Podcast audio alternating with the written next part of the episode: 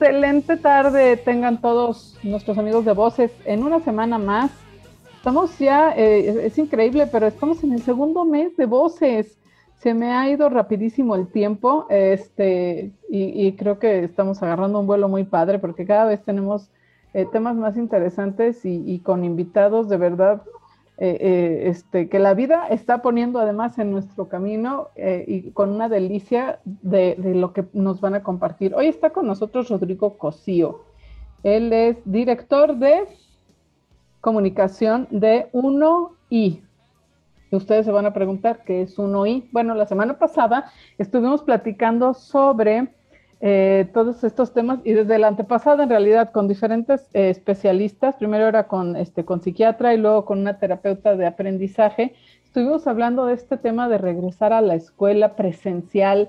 Y qué pasa porque llevamos más de un año con, con clases a distancia y bueno, si los chicos aprenden o no aprenden o qué tanto aprenden y, y si están echándose a perder para siempre eh, pero bueno, la conclusión a la que hemos llegado es que pues sí, están perdiendo unas cosas, pero están ganando otras y esto está generando un cambio eh, muy importante, un cambio totalmente disruptivo. Ahora conocí a, Rodrigo y, y, bueno, creo que fue un clic inmediato porque yo muchos años di clases y me tocó precisamente esta parte de introducir la tecnología al salón de clases y era como eso, ¿no? Había toda la batería de libros y el material que, presencial y había como que un cachito que se volvía, este, pues intentaba hacer una plataforma, o, pero era como un apéndice de todo lo que existía eh, en el mundo real y todo eso cambió, pero de, volada, sí o sí, con la pandemia. Y entonces Rodrigo aceptó platicar esta, esta tarde con nosotros esta invitación porque él precisamente es el experto en este tema de las plataformas digitales. Muy bienvenido, Rodrigo. Muchas gracias por acompañarnos.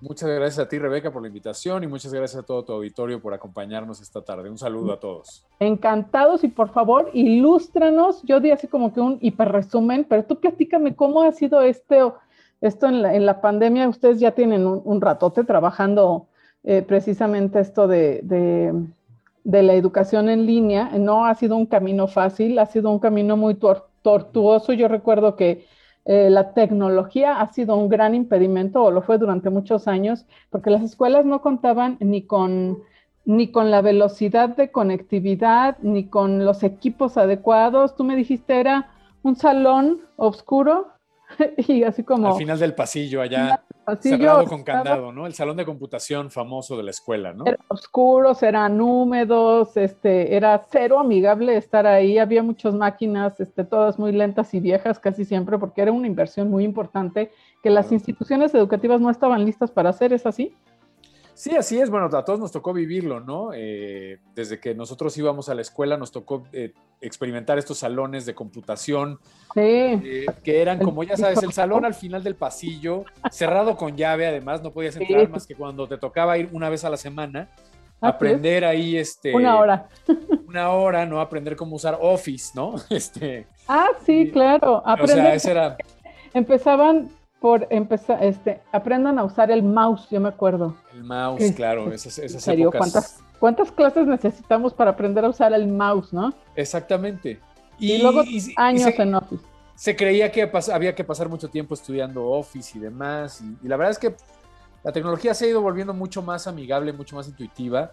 Y las escuelas poco a poco se fueron dando cuenta que este salón de computación pues no era tan necesario, ¿no? Y nosotros eh, te cuento un poquito, nosotros en 1I nacimos hace 11 años y nos propusimos transformar la educación básica, es decir, la educación de preescolar, primaria, secundaria en, los, en todas las escuelas privadas de México. Nos propusimos hacer una, una, revolución en ese sentido y es a lo que nos hemos dedicado los últimos 11 años.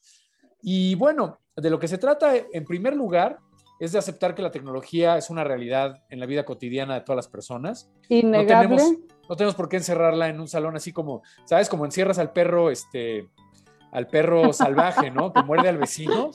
Así estaban encerradas. Daba miedo, ¿eh? Daba miedo antes. Así estaban encerradas las computadoras, ¿no? Entonces había que liberarlas, había que integrarlas al proceso natural de la educación en el aula y demás.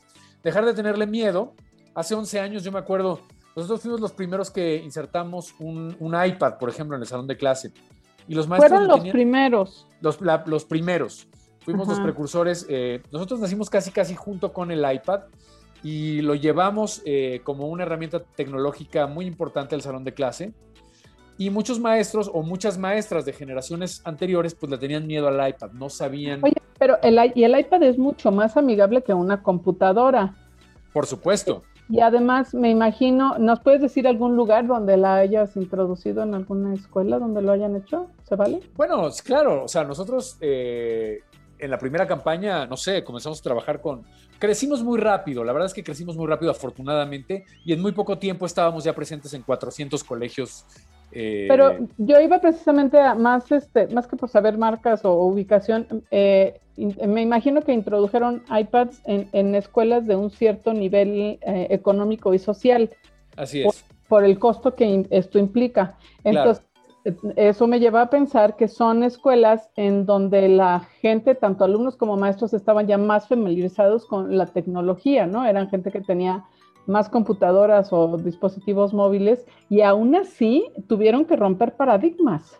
Es que la resistencia no es, no, tenía nada que, no tenía tanto que ver con el, con el, con el estrato social, tenía que ver con la intervención del proceso pedagógico. O sea, cuando nosotros llegamos a los colegios, nos dimos cuenta que los maestros estaban muy acostumbrados a ser el centro de atención en el aula. Ellos estaban acostumbrados a ser los únicos que hablaban, eh, los que controlaban todos los turnos comunicativos, los que decían qué se hacía exactamente en qué momento. O sea, el, maestro... Eran el, control del, de todo el claro, y a, y, a, ellos la, escuela y la didáctica los educó para ser los controladores de la clase, ¿no? Bueno, eh, nosotros un poco lo que propusimos fue una, un cambio de dinámica y dijimos, a ver, liberemos, cambiemos eso, eh, realmente introduzcamos una nueva pedagogía en la que el centro del acto pedagógico sea el estudiante, no el maestro, tenemos que devolverle al estudiante el protagonismo de su aprendizaje y la tecnología nos va a ayudar a hacer eso. ¿Por qué te ayuda la tecnología? Porque la tecnología como que democratiza el flujo de la información. Sí, Cuando sí. metes tecnología en un ambiente, pues la información le llega igual de rápido a todo mundo. Cuando tú tenías un libro de texto, el maestro tenía la información privilegiada porque tenía el libro de texto que tenía el alumno y además él tenía el libro del maestro. O sea, el libro del maestro traía más información que el libro del alumno. Entonces, el maestro sabía cosas que el alumno no tenía manera de saber. Pero pues hoy en día los alumnos saben más que los maestros o tienen más información que los maestros. Pues Justo te iba a preguntar por qué tienes que cambiar el centro hacia el alumno, el centro del aprendizaje, por qué hay que cambiarlo al alumno. Y es, una idea, es una idea, no, y es una idea viejísima, ¿eh? O sea, es una idea renacentista. El, primer pedagogo que propuso esto es un señor que vivió en el siglo, eh, no sé si fue el siglo XIV, por ahí. Era un señor que se llamaba Juan Comenio, y propuso una cosa que se llamaba paidocentrismo, fíjate, o sea, es una idea viejísima, mm. que era devolverle el protagonismo del aprendizaje a los estudiantes. Obviamente nunca sucedió, los, los, maestros siempre tuvieron el control, pero estas ideas revolucionarias, la verdad es que hay muchos pensadores a lo largo de la historia que ya las han pensado, simplemente la cultura no les ha permitido implementarlas. Pero a nosotros se nos ocurrió que era, podíamos rescatar esa idea de Juan Comenio, y, volverla a poner ahí, ¿no? Y bueno, no somos los únicos, la verdad es que hay muchos pedagogos de inicios del siglo XX como Vygotsky y demás que han propuesto toda esta escuela del, socioconstructivismo en la que dicen que el estudiante tiene que ser el, centro del aprendizaje. Lo importante en la escuela es el aprendizaje, no la enseñanza. Le damos demasiado peso a la enseñanza y, le hemos dado demasiado... Eh, eh, demasiados elementos al, profesor para hacer este acto de enseñanza, ¿no? De ser él, el sabio, ¿no? En inglés hay una, eh, los, pedagogos de, americanos lo dicen de una manera muy bonita.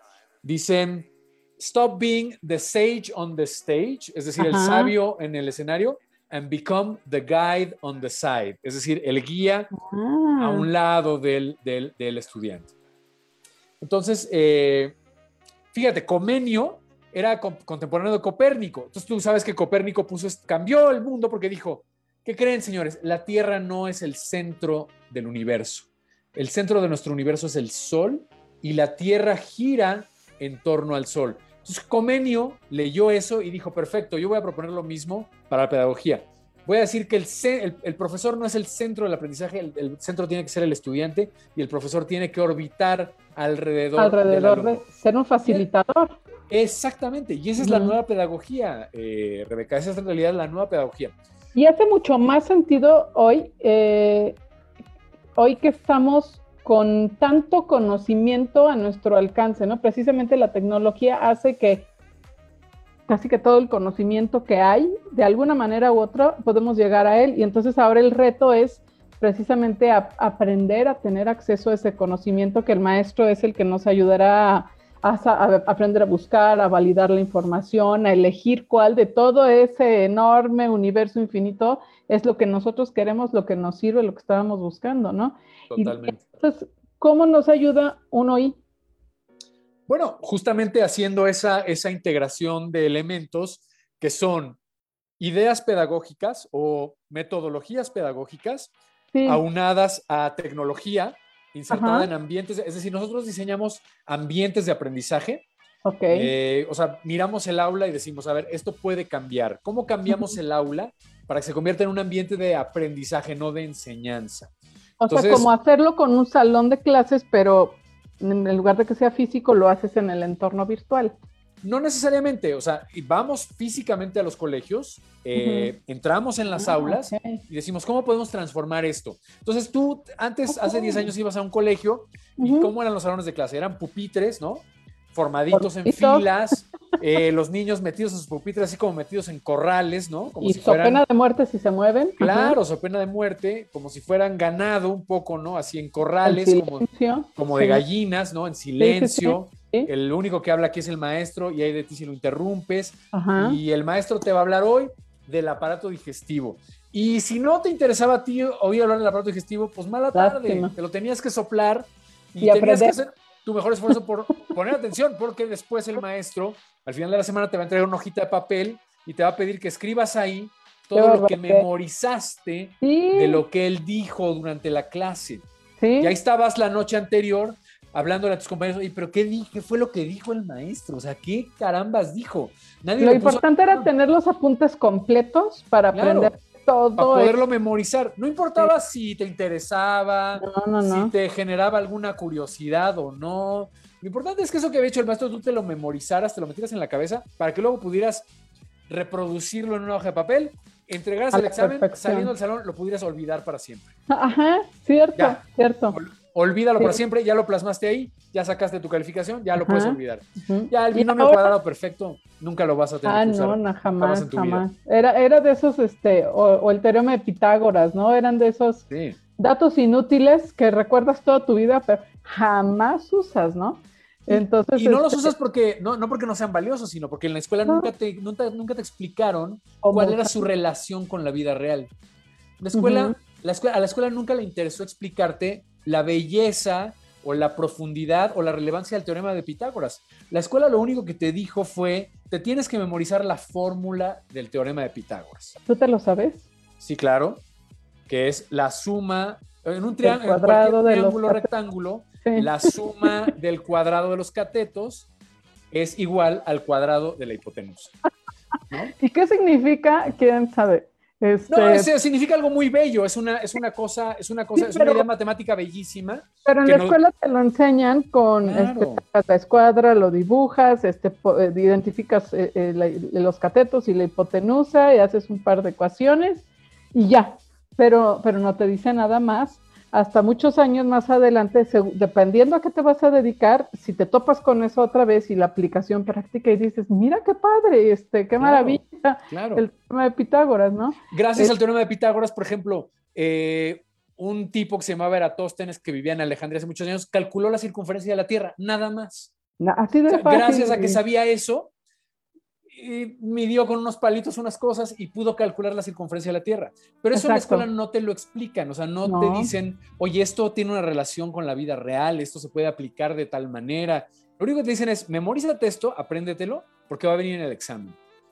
Hasta eso, hasta hace relativamente poco, porque ha cambiado, ¿no?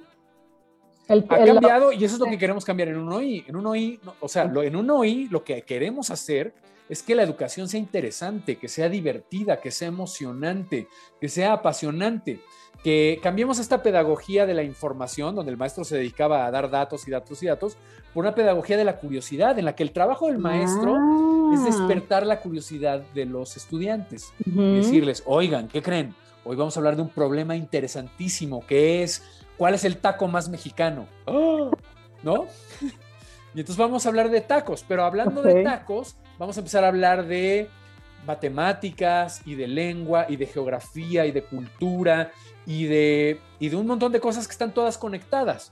Pero a partir de una idea...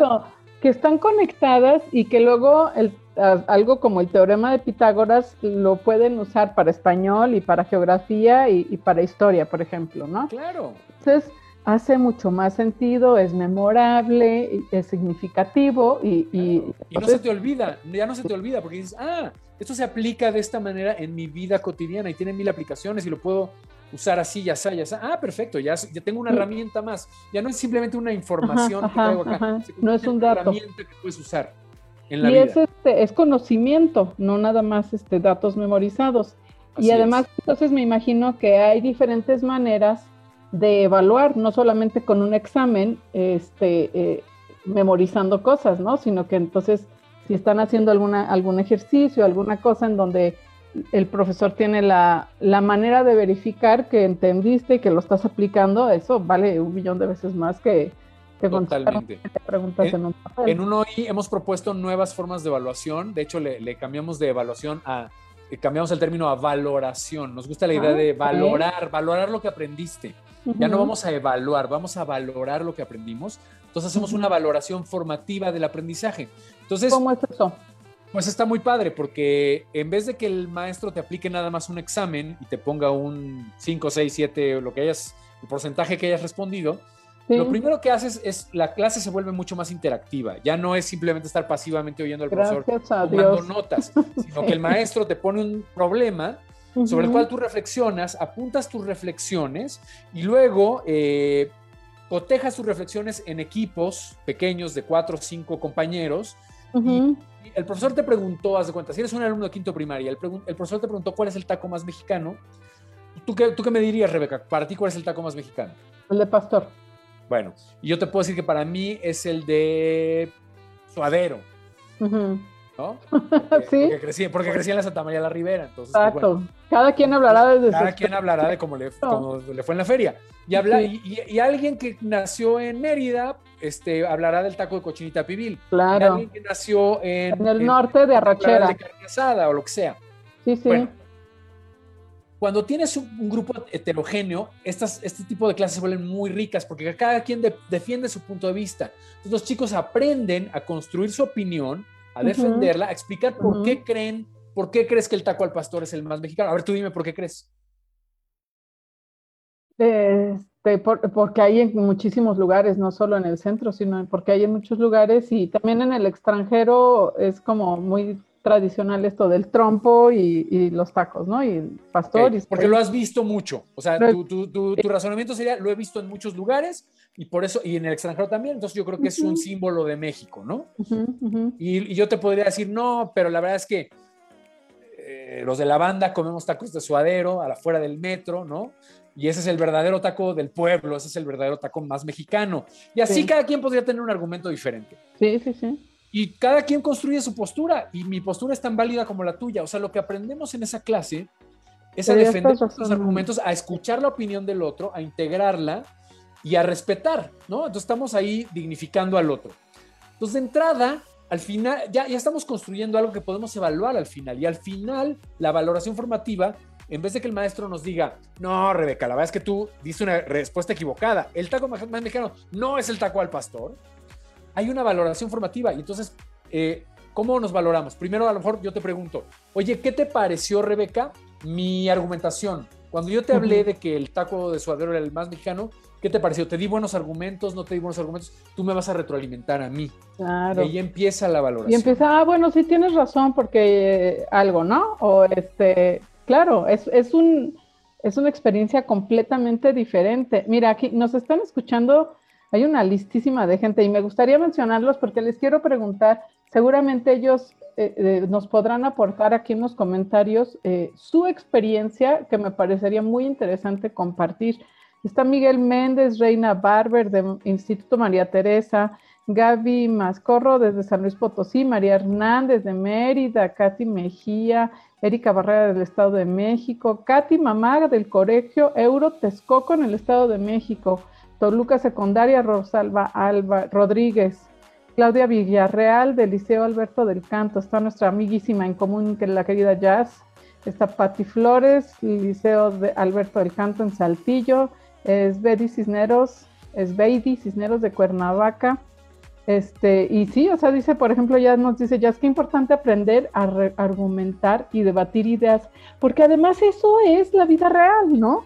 O sea, en la vida real tú no llegas a una chamba o a un lugar y, este, y traes cosas memorizadas y llegas y las escribes en una hoja, por supuesto que no. claro que no. Más habilidades eh, eh, que finalmente la información hoy en día la buscas. O sea, nadie no sabemos nada, así no somos enciclopedias, pero la buscas. Entonces hay habilidades, competencias que les dicen, ¿no? Totalmente. es un término también este, que me parece muy correcto, que, es mucho más valioso aprender a, usar todo esto. Y es necesario, Rebeca, porque el mundo ha cambiado muchísimo. O sea, cuando nuestros papás fueron a la escuela no existían estos cacharritos. Entonces no, no había este flujo de información. Entonces se esperaba se esperaba que tu jefe, por ejemplo, en la chamba, supiera todo lo que había que saber acerca del negocio en el que estabas. Él tenía en su cabeza toda la información acerca de cómo funcionaba la fábrica o cómo funcionaba el negocio, eh, no sé, de la siderúrgica. Bien o, mal, ¿eh? Porque ah, claro. no lo sabían, pero ellos eran los que lo sabían. Y ellos les decían a sus subordinados lo que tenían que hacer. Hoy en día a ningún jefe del planeta le puedes pedir que sepa todo lo que hay que saber acerca del negocio en el que trabaja. Hoy en día los jefes necesitan rodearse de personas capaces de investigar, capaces de obtener información, capaces de traer nuevas ideas, de generar nuevas maneras de hacer las cosas. ¿Por qué? Porque hoy en día el mundo está cambiando muy rápido. Entonces... De volada. el nombre del juego se llama innovación. Una persona que tiene una serie de contenidos que aprendió en la escuela, en la cabeza, no puede innovar con eso. Innovar se hace con, a, través de estar aprendiendo cosas nuevas, ponerlas en un juego social con un equipo, eh, rebotar ideas, evaluar, eh, hacer cálculos, tener intuición y decir, vamos a ir por acá. porque, porque además lo que aprendimos en la escuela hace un par de años puede ya no estar vigente hoy. Ya no está. entonces hay que, exacto de hecho ya no está, entonces más que cosas muy fundamentales y básicas, pero entonces esto que tú dices nos ayuda a, seguir innovando, a seguir este, actualizándonos, a estar atentos a, todo esto nuevo que viene y, y, este, y sabes, eh, me gustaría mucho que me digas algo, bueno, hasta como maestra, yo he dado clases eh, durante muchos años y elaborar y calificar esos exámenes eh, este, de hojas de tres este, cuartillas o algo así, es una pesadilla y una chambota, o sea, es, algo muy pesado que hacer. Entonces, esta nueva manera de hacer las cosas debe ser maravillosa, hasta o sea, comenzando por los maestros y, el, y el, el, maestro debe ser como que el primero convencido, apasionado y enamorado de eso, porque eso es lo que le va a transmitir al, al alumno. Entonces, y fíjate, dicen, dicen, John, Gabri Pardo dice, como yo noté que como no van todos al aula y tienen conectados presenciales, se vuelve más difícil incluir a todos. Es verdad. Sí, ese es un tema que, vamos a tocar el día de hoy que tiene que ver con el aprendizaje híbrido, que es a partir de la pandemia, ¿no? sí, sí, eh, los que no están en el aula se sienten desplazados. Fíjate, dice Ale Dávila, como los nombres de los planetas ya no son los mismos, exacto. Y entonces de pronto este, decían que Plutón ya no es planeta, sino exoplaneta. Y ahora resulta que ya otra vez sí ya es planeta, ¿no? Ya lo aceptamos de nuevo. y, sí, claro, y entonces eh, eh, es imposible además como profesor eh, eh, estar al día de todo eso. Qué maravilla compartir esta responsabilidad con los alumnos, ¿no? Claro, es que ahora la labor del docente cambió y eso es importantísimo que, lo, que, lo, sepan los padres de familia, que lo sepan los docentes, que lo sepan los directivos de las escuelas. El docente ahora es un provocador de la curiosidad. Ese es el verdadero talento de un docente.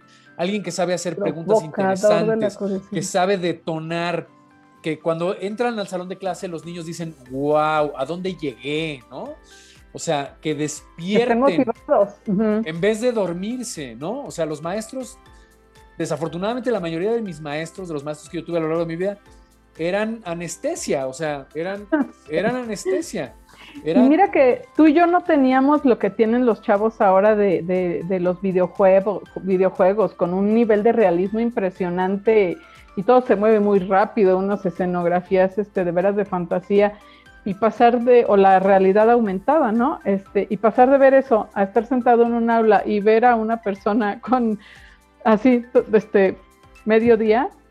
Claro. De, no, de verdad no es atractivo, ¿no? Ahora imagínate en la pandemia eh, pero en una pantalla Zoom. Imagínate oír a tu maestro hablar ocho horas, pero ahora lo estás viendo a través de una pantalla de Zoom. Ya ni siquiera estás en el salón de clase con él ni tus compañeros. Estás en tu casa y el maestro está hable y hable y hable y tú estás viendo una pantalla de Zoom hablar. Así. Así. ¿Qué pasa con eso? ¿Qué pasa con eso? No, hay que cambiarlo. No puede ser así. O sea, tenemos que, eh, volvemos a lo mismo, o sea, el rol del docente, sea en el aula o sea a través de una pantalla de Zoom, es provocar la curiosidad de la persona que tiene delante y tiene que provocarle, tiene que plantearle preguntas interesantes y eso es lo que hacemos en un hoy. Diseñamos contenidos educativos basados en este tipo de preguntas interesantes, en este tipo de problemas, que no empiezan diciendo, hoy vamos a hablar del aparato digestivo empiezan preguntando cuál es el taco más mexicano, que es una pregunta divertida, interesante, de, acerca de la cual yo tengo algo que decir y tú tienes algo que decir. Si, llegamos al salón de clase y, el maestro nos dice, hoy vamos a hablar del aparato digestivo, y tú eres un niño o una niña de, quinto primaria, pues tú no tienes nada que decir acerca del aparato digestivo porque no lo conoces. No tengo idea, claro. No es relevante para ti, no tienes ni el menor acervo de eso. Eres un recipiente en blanco y vas a esperar a que el maestro te cuente qué es el aparato digestivo. Y del aparato del taco me puedo ir al aparato digestivo, ¿no? Totalmente, no, no tienes alternativa. Del taco te vas al aparato digestivo. O sea, ¿me explico? O sea, eh, tienes que llegar ahí. Eh, la cosa es cómo diseñar ese, ese trayecto que haces ahí. Y eso es lo que hacemos en un OI. Nosotros diseñamos los problemas interesantes y luego lo conectamos con los aprendizajes esperados de, de los estudiantes.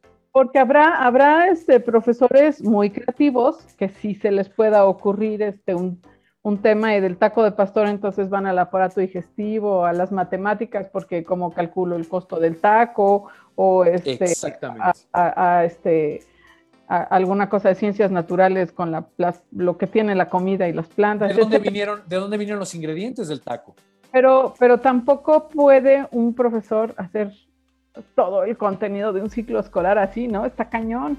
No, para eso estamos nosotros, o sea, eh, nosotros le facilitamos ese trabajo al docente y el docente lo que tiene que hacer es prepararse muy bien para ser un gran facilitador del aprendizaje, no un diseñador de contenido. El, docente no tiene por qué estar buscando videos en YouTube a las 12 de la noche, la noche anterior a la clase, que muchos pobres lo tienen que hacer. Nosotros les damos contenidos ya diseñados les damos instancias digitales con los videos ya preseleccionados, las infografías, las galerías de imágenes, para que ellos simplemente... ¿Vean ese contenido o también usan contenido que hay ahí? Porque también hay, este, o sea, videos de lo que quieras, y hay algunos... Totalmente. nosotros lo que hacemos es una curaduría de contenidos. Ah, Antes, nosotros nacimos, imagínate, nosotros nacimos en el seno de Editorial Santillana, entonces tenemos una tradición de generación de contenidos de más de 60 años.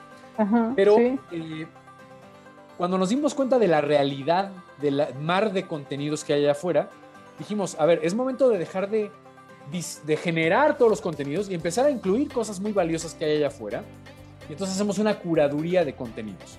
Muchos contenidos se generan aquí y otros los traemos de fuentes que están abiertas, que, están, eh, que nos permiten usar sus contenidos.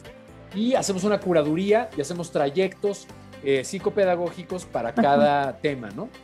Entonces los ponemos en, instancias digitales, tenemos una plataforma de contenidos donde los, alumnos y los docentes se loguean y ahí está, van a la lección que les corresponde y ahí está todo el contenido de eh, la lección del día con los videos, las infografías, los textos, etcétera, etcétera. O sea, ya, eso ya está, así como antes había este, programa y que libro tal de tal página tal página y este el del ejercicio y el de lectura y entonces así ahora hay todo esto pero pero para un tema en línea. En digital. Y ahora lo que hicimos fue que de alguna manera eliminamos los libros de texto. Toda la información que estaba en los libros de texto la mandamos a un entorno digital y el libro lo convertimos en un diario de aprendizaje. Es decir lo convertimos en una bitácora que el niño o la niña los alumnos van a intervenir Queremos que rayen, que escriban, que peguen, que plasmen lo que van aprendiendo, que sea un, que sea un objeto muy interactivo. O mapas mentales, que hagan sus mapas este, mentales, listas, cosas así. Cada uno a su estilo, me imagino, porque ahí soy muy visual, por ejemplo.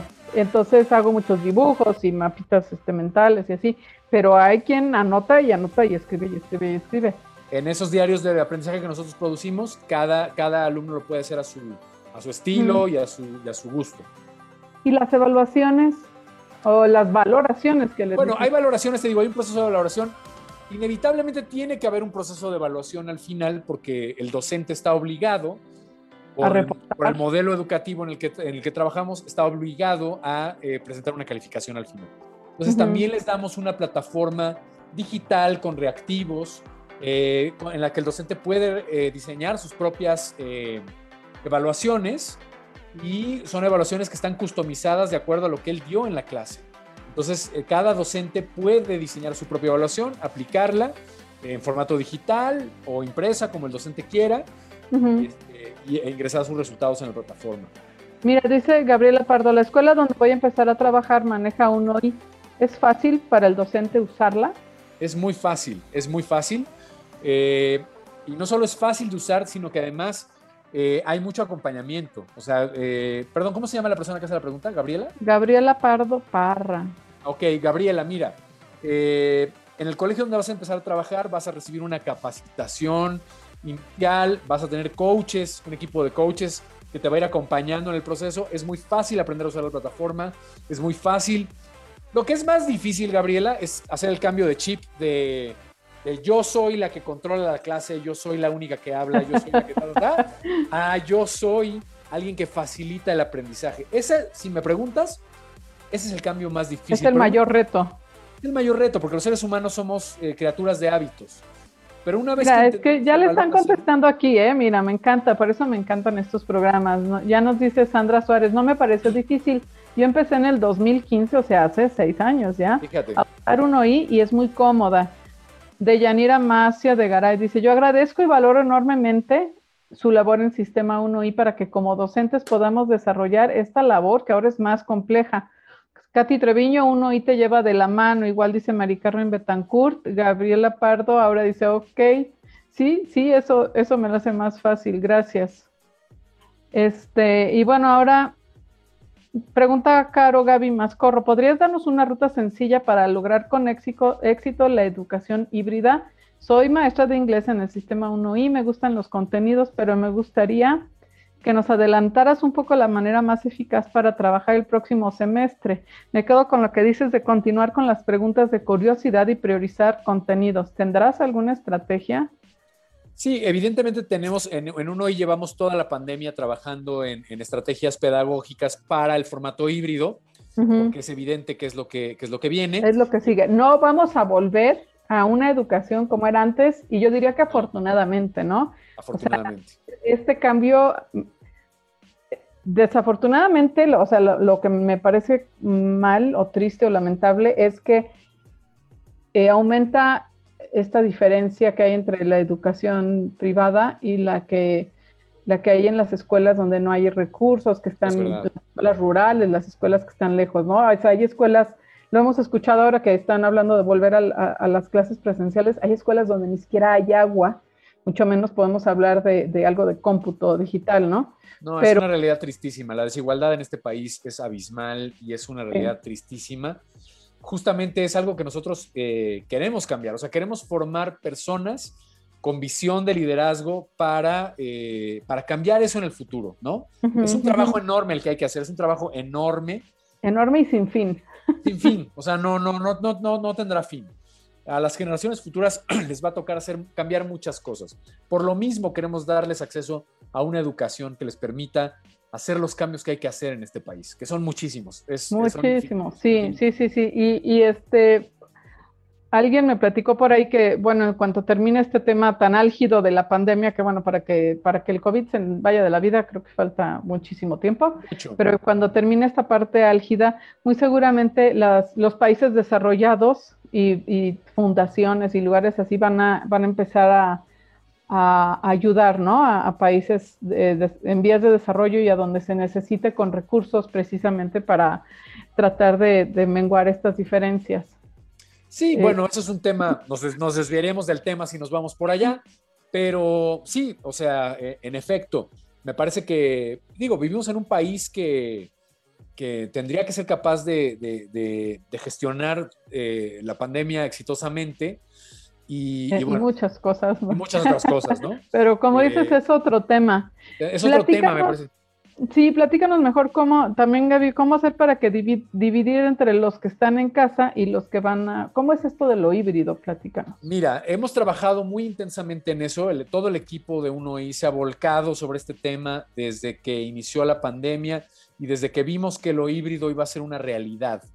Entonces, eh, hicimos, eh, nos pusimos a pensar en diferentes integraciones tecnológicas, volteamos a ver lo que estaban haciendo, por ejemplo, las mejores universidades del mundo que ya llevaban un tramo avanzado en, implementaciones tecnológicas para lo híbrido. Estoy hablando de universidades como Harvard, como Cambridge, como Oxford, Yale, y eh, descubrimos elementos tecnológicos que ellos tenían y nosotros eh, le propusimos al Colegio Mexicano una integración tecnológica que permite tener grupos pequeños en el aula, con sana distancia, grupos reducidos, a una parte del grupo y la otra parte trabajando desde casa, conectada a través de Zoom, pero en una interacción perfectamente transparente. O sea, hemos instalado en las aulas de, muchos de los colegios 1I eh, cámaras, poliestudios que tienen esta tecnología de tracking, ¿no? Que siguen ¿Qué es un poliestudio?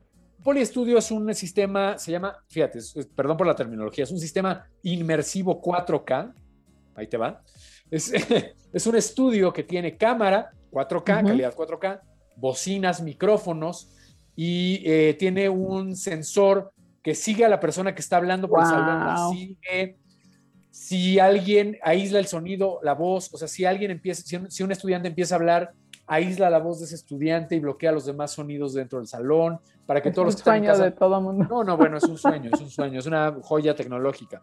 Entonces, eh, es un aparato muy, muy interesante que habilita estas, estas clases eh, eh, híbridas y, tenemos además un proyector donde los, los, chicos que están en Zoom desde casa están proyectados en un pizarrón cerámico, entonces todos se pueden ver, todos pueden interactuar, eh, pueden colaborar, incluso los chicos que están en el aula presencial con los que están en Zoom, pueden hacer equipos. Ah, vale. La verdad es que es, es una tecnología increíble y tenemos, me parece que a la fecha tenemos 90 aulas de esas instaladas en, todo el país. 90, eh, es una cantidad este, ya importante. Es una cantidad importante y, está creciendo.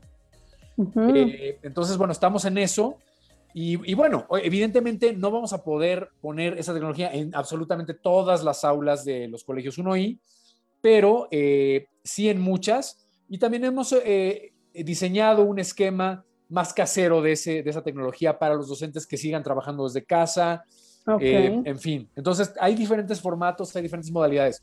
Lo que hay varios esquemas, me imagino, para, dependerá de qué tanto vuelvan a la escuela o no, y también de la tecnología que tienen. Así es. Porque, porque o sea, esto me suena a que necesitas, bueno, estoy 4K, ¿y cómo dices que se llama esta aula? Que, Se llama Aula Híbrida Inmersiva 1I. E, esto me suena a que es una inversión de tecnología importante. Por supuesto. Eh, ¿Que debe hacer el colegio? En realidad la hace, la hace 1I como parte del modelo. Ah, eh, sí, la hacemos, es una inversión conjunta entre el colegio y 1I.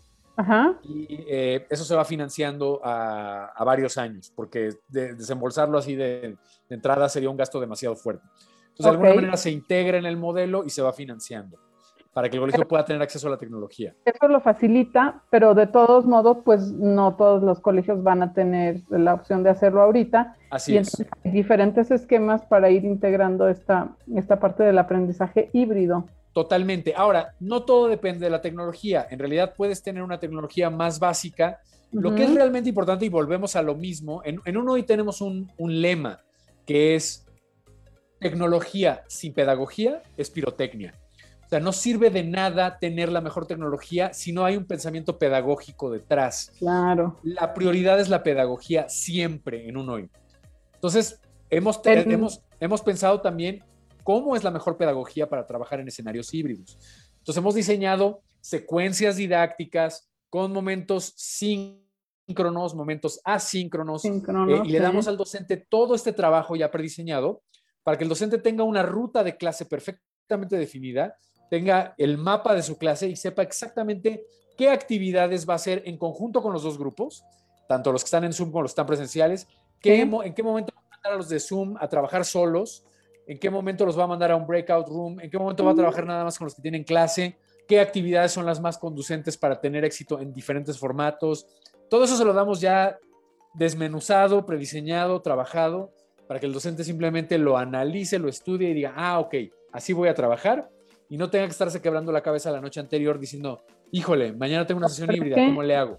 Pero, pero además, em, eh, eh, ahorita que estás platicando, esto me hace pensar eh, una cosa que yo creo que me ha platicado mucha gente. De pronto, de la noche a la mañana fue, no hay clases presenciales, este, todos en una computadora, en Zoom o en la plataforma que sea, y, este, y así empiezan a dar clases.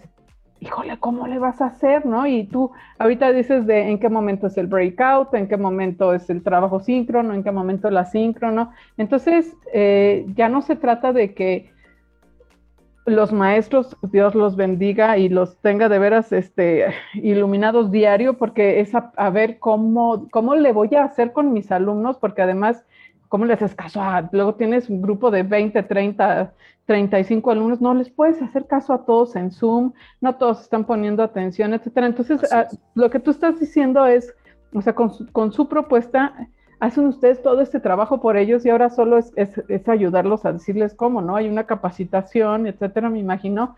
Pero entonces, todas las escuelas que están de alguna manera trabajando ya a distancia tienen algo de tecnología, o sea, los profesores ya tienen su computadora y etcétera, y ustedes tienen desde esta sala maravillosa de película este, de Tom Cruise futurista hasta se puede adaptar a cualquier escuela que ya tenga ahorita trabajando en esquema en línea. Sí, tenemos, te digo, tenemos diferentes, tenemos tres modalidades específicamente, o sea, desde el aula híbrida inmersiva que te conté, hasta un aula para la casa del docente, que es eh, con elementos tecnológicos más austeros, pero igualmente eh, poderosos para trabajar desde la casa, y un, encuadre mixto en el que mezclamos elementos de ambos eh, para eh, hacer una aula híbrida más portátil, ¿no? Entonces, están de alguna manera tres, tres modelos que el colegio puede elegir y con los que puede trabajar en formato híbrido sin problema, o sea... O sea, que relaja, de veras descansa mi alma, ¿no? Porque si no es es como el equivalente a que nunca hubieras aprendido a dar clases, o sea, ninguna estrategia ni nada, y, este, y te ponen frente a un grupo y dices, ahora, ¿por dónde empiezo? Ahora, ¿qué hago? Claro. ¿Y, qué, qué, hicieron la mayoría de los docentes? Desafortunadamente hicieron lo que estaban haciendo en sus aulas, que fue ponerse a hablar durante ocho horas ante una cámara de Zoom. Ay, sí, yo creo que todos hemos visto a nuestros hijos, este, así que nos asomamos a ver qué estás haciendo en tu clase. Eso o sea, yo, yo decía, les dije a mis hijos, de verdad, este, aplausos por mucho tiempo, o sea, un buen rato, ahorita ya es diferente, pero un buen rato sí fue aguantar al maestro hora y media o dos horas hablando, ¿no? claro. Yo, yo no hubiera aguantado como... No, es que, es que ningún cerebro humano lo aguanta. es decir, o sea, el cerebro humano, el span de atención es limitado. Entonces, y pedirle eso a un niño, a un adolescente, claro. es lo peor que puede hacer. Los adolescentes ponían su cámara ahí y estaban jugando otra cosa en el celular. Y WhatsApp y el, sí, lo que sea. Lo que sea. Uno ahí es, este, ¿de qué grados? ¿Qué, qué periodo de, la educación? Educación básica, preescolar, primaria y secundaria. Ah, pues este es bastante. Y con características estamos empezando a incursionar en, en, bachillerato, pero nada más en inglés por ahora. Ok. Eh, en el futuro ya no, pero, pero, reto enorme ya este con las diferencias que hay de, los de preescolar, con los de los diferentes grados de primaria y con la secundaria. O sea, son, son perfiles completamente diferentes y programas bien diferentes. Y hay un trabajo muy profundo para cada uno de los niveles. O sea, realmente tenemos un equipo de contenidos espectacular, dirigido por una persona espectacular que se merece toda mi admiración, que es un compañero que se llama Ernesto Núñez, que ha trabajado con cada uno de ellos. Te, lo voy, te voy a prestar, Ernesto, para que lo invites a tu programa un día. Por supuesto, claro. Es, una, es, un, es, una gran persona y es una gran personalidad del mundo de la educación. Es un hombre muy joven que ha hecho un trabajo muy importante eh, para eh, generar estos, estos modelos educativos en cada nivel con principios pedagógicos muy bien fundamentados, muy bien llevados y pues este, me parece que es un, gran trabajo, digo, está mal que yo lo diga porque pues yo trabajo en un OI, pero bueno, este, la verdad es que admiro. Que honor merece, ¿no? Admiro a mis compañeros de trabajo, la verdad. Sí, oye, y bueno, haz de cuenta que hay una, hay muchas escuelas que no tienen un OI y que se preguntan cómo vamos a hacer esto híbrido. Eh, ¿Por dónde empiezan? Pues eh, echándonos una llamada. Métanse a nuestro sitio web, noi.com.mx, y ahí, ahí los podemos este, ir asesorando. ¿Cuál es la eh, ruta que hay que seguir para, hacer esto? O sea, obviamente, si no tienen a nadie y lo están tratando de hacer por sí mismos, este, echarse un clavado a, a mí se me ocurriría googlear y, ver lo que ya están haciendo en otras partes del mundo, que se fueron muy rápido a lo híbrido porque nunca interrumpieron la parte presencial. Totalmente, totalmente. Mira, pero cuáles, este, o sea, cuáles son los pasos? Ustedes, pues bueno, tienen la plataforma y tienen los contenidos y, o sea, ¿por dónde, por dónde hay que empezar? ¿Cuál es el proceso para adoptar esto? pues tienen que entrar en contacto con nosotros, te digo, o sea, nuestro sitio web está ahí, es unoi.com.mx, ahí están todos los puntos de contacto, nos pueden escribir un mail, nos pueden hablar por teléfono, nos pueden escribir por WhatsApp y nosotros con mucho gusto eh, eh, empezaremos una conversación con ellos, eh, con miras a, sobre todo a ir, bueno, nuestro trabajo un poquito es ir educando a los colegios, ayudándoles a comprender esta nueva realidad Obviamente nuestra esperanza es con miras a entablar una alianza eventualmente, pero si se da o no se da, eso es lo de menos. Lo que queremos es que los colegios eh, de México puedan articular una buena experiencia educativa para sus alumnos. Lo que más nos interesa en un OI es realmente mejorar la experiencia educativa de nuestros estudiantes. Entonces, nosotros podemos dar mucha información, mucha información sin compromiso, la verdad, para que y, que se hace como algún tipo de evaluación para ver eh, eh, el nivel de tecnología que tienen y cuál de estos tres modelos eh, podrían ser el mejor para ellos y, Totalmente. sus objetivos y etcétera. Sí, nosotros tenemos aquí un equipo de consultores en educación que los pueden asesorar, pueden hablar con ellos, pueden hablar con ellos por teléfono y les pueden explicar muy a detalle lo que hacemos, darles ideas, etcétera, etcétera. Y entrar en una conversación en la que, en la que podemos ir construyendo una relación, ¿no? Y lo que nos gusta a nosotros decirles a los colegios es que nosotros somos sus aliados, no somos un proveedor de servicios, no somos un proveedor de productos, somos una empresa que realmente se interesa por la vida de los colegios, por las comunidades educativas, por la realidad específica de cada colegio y nuestra intención es ayudarles a transitar de este modelo eh, de la educación anterior a este nuevo modelo, ¿no? Más dinámico, más conectado, híbrido, eh, de, este, pues, de este nuevo mundo en el que estamos viviendo, ¿no? ¿Cuál es el principal reto que, hacen, que han encontrado ustedes en las escuelas para adoptar estos nuevos modelos? Mira, originalmente el reto era el miedo al cambio o eh, la resistencia cultural, vamos a llamarle así. Eh, hoy en día el principal obstáculo es el temor. Hay un temor en, en muchos directivos hacer algún cambio en este momento porque, claro, las escuelas están eh, evidentemente eh, en espera de ver qué va a pasar, están en espera de que un poco las autoridades les digan cuál va a ser el curso a seguir. Cuando volvemos, cómo volvemos. A ver, se los podemos anticipar. Las autoridades ya nos lo dijeron. Las autoridades dijeron, va a poder haber un regreso eh, paulatino a las aulas conforme los semáforos epidemiológicos se vayan acercando al verde en cada entidad. Entonces, conforme en tu entidad el semáforo se vaya yendo a verde, las autoridades, tanto sanitarias como educativas, le van a entregar el poder al colegio de decidir si quieren abrir las puertas del colegio, si quieren volver presencialmente o no, y la decisión última va a ser del padre de familia, si el padre de familia decide enviar o no a los hijos a sus hijos al colegio. Y, yo creo que vamos a estar un rato con que vuelvan a la escuela, pero hay los contagios y otra vez a la casa y etcétera. Entonces, eso en sí lo hace híbrido, ¿no? Totalmente, o sea, por eso te quiero decir, o sea, la realidad es que el, único formato en el que vamos a poder volver a las aulas es en formato híbrido. Eso se los puedo decir yo, que no tengo una bola de cristal, eh, simplemente de leer la lógica. La lógica de, es, es, eso el, el, único formato en el que vamos a poder volver a las aulas es en formato híbrido. hay que estar preparados para eso, queridos directores, papás, maestros. O sea, hay que voltear a ver lo híbrido sí o sí, porque va a ser el único formato que nos va a permitir volver y, a nuestro, y nuestros hijos necesitan volver. Necesitan volver, ¿por qué? Porque necesitan convivencia social, necesitan, necesitan salir de la casa, necesitan regresar al colegio, evidentemente con todas las precauciones, con todos los protocolos de salud, pero necesitan volver porque es para la salud este, mental, emocional, para el desarrollo, para, muchas cosas, ¿no? Así es. Este, claro, ha habido, pues es una situación de emergencia en la que hemos sacado lo mejor posible, pero no es, no es lo, no es lo ideal, ¿no?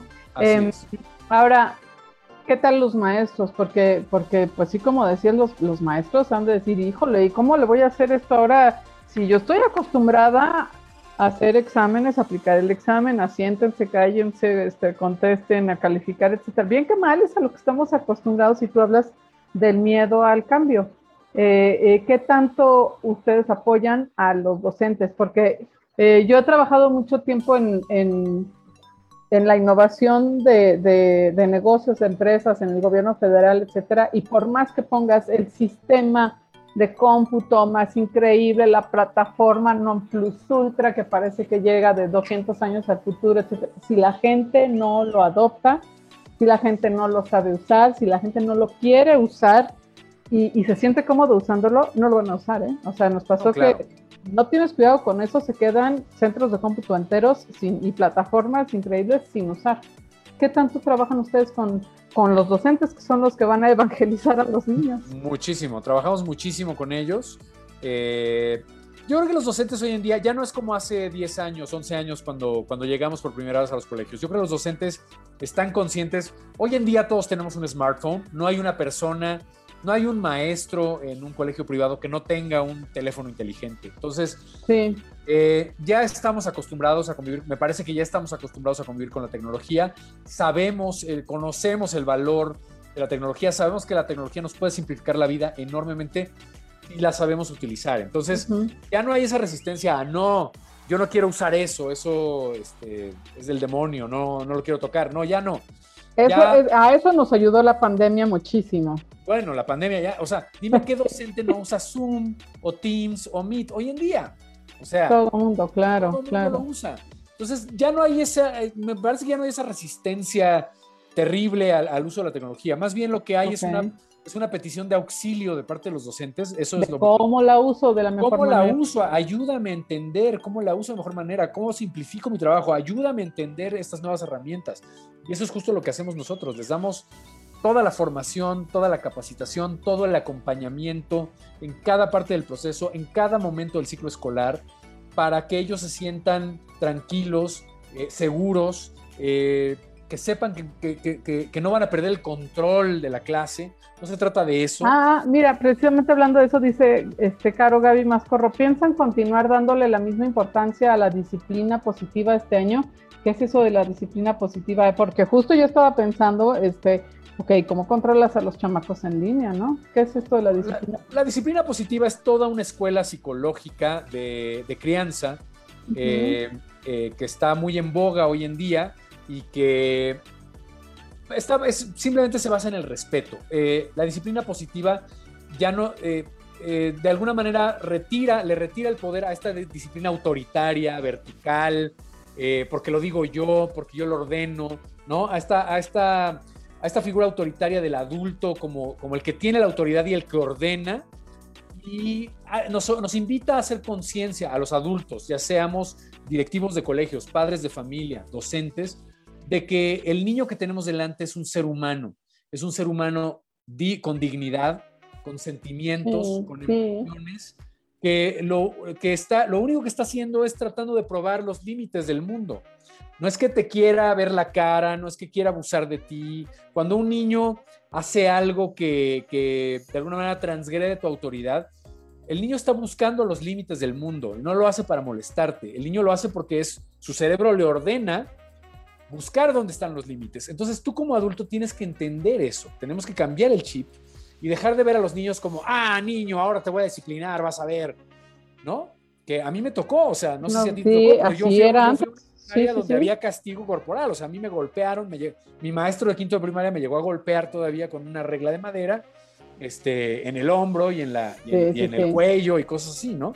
Y que, que, ahora ha cambiado muchísimo, ¿no? O sea, por ejemplo, esto eh, que le decimos la generación de cristal o de mazapán, que este, y hasta hay memes, ¿no? Que antes era este, que van los papás a la escuela porque la maestra va a regañar al niño y ahora van los papás a la escuela porque el niño va a acusar a la maestra.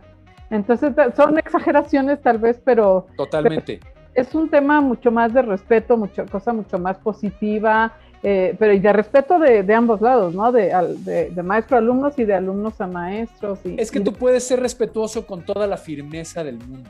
Sí, exacto. Tú puedes, tú puedes ser respetuoso con toda la firmeza del mundo. O sea, el hecho de que seas respetuoso no significa que no seas firme.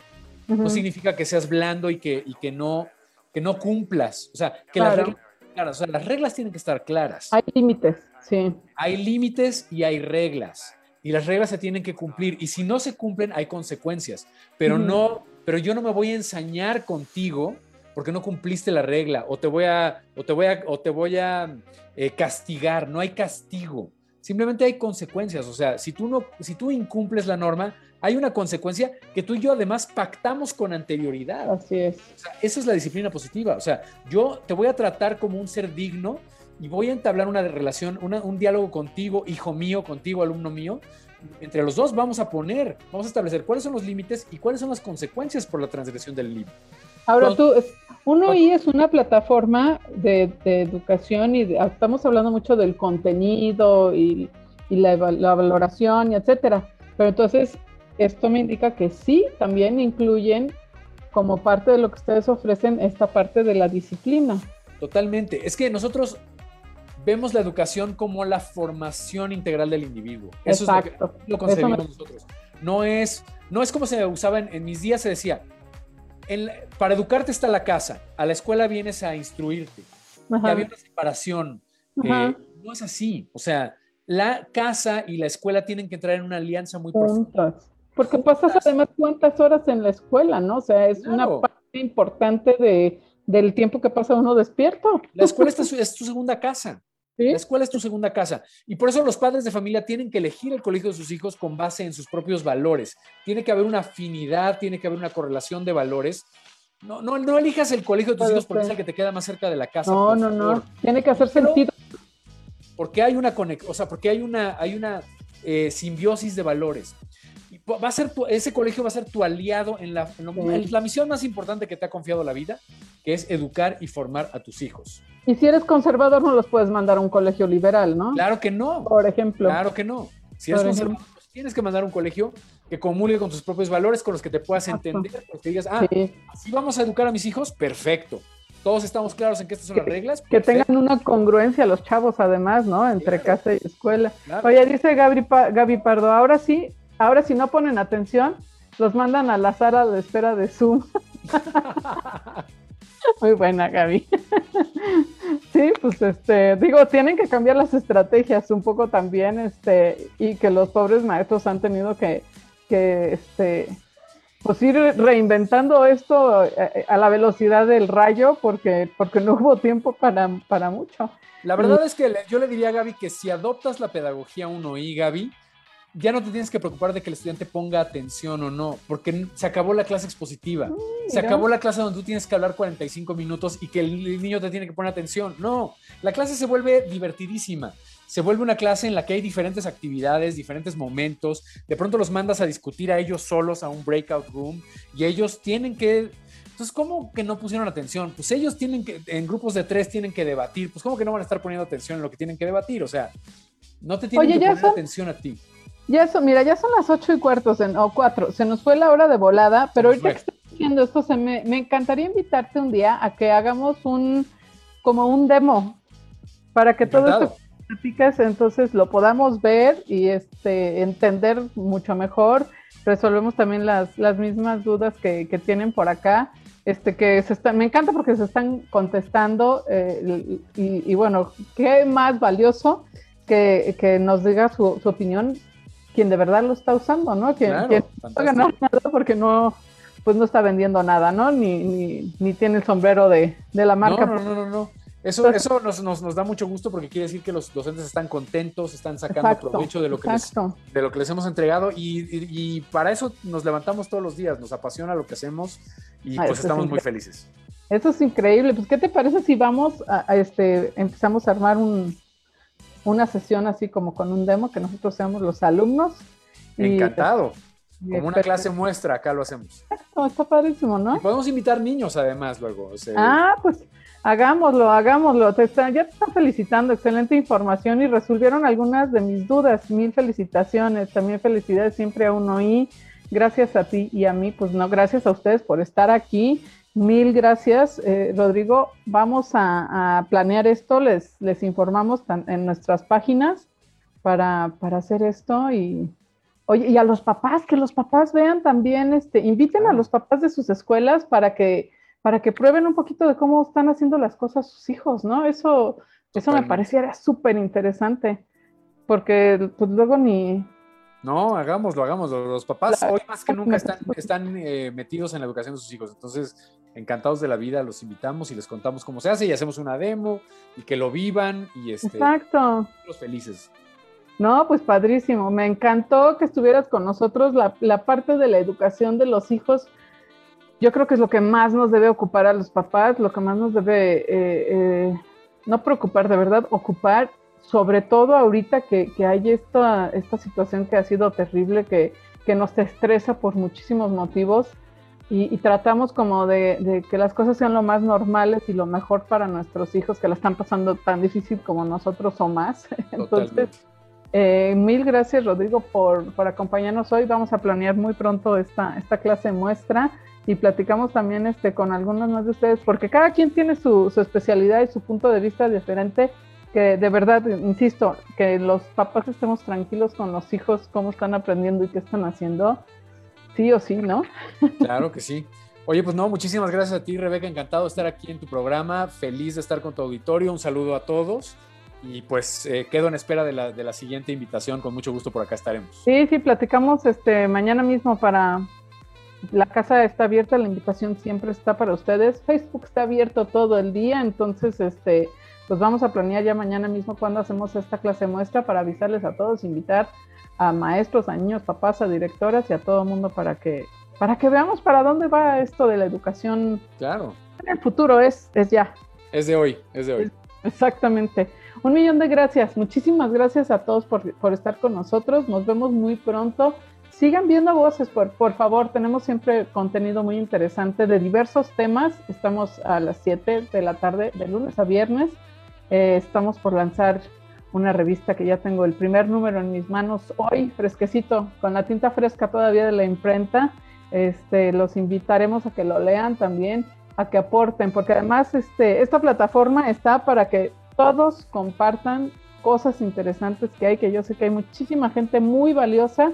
Entonces, bueno, pues voces compartiendo. Estamos aquí para ustedes. Mil gracias, Rodrigo. Mil gracias a todos ustedes por acompañarnos y, y nos vemos muy pronto.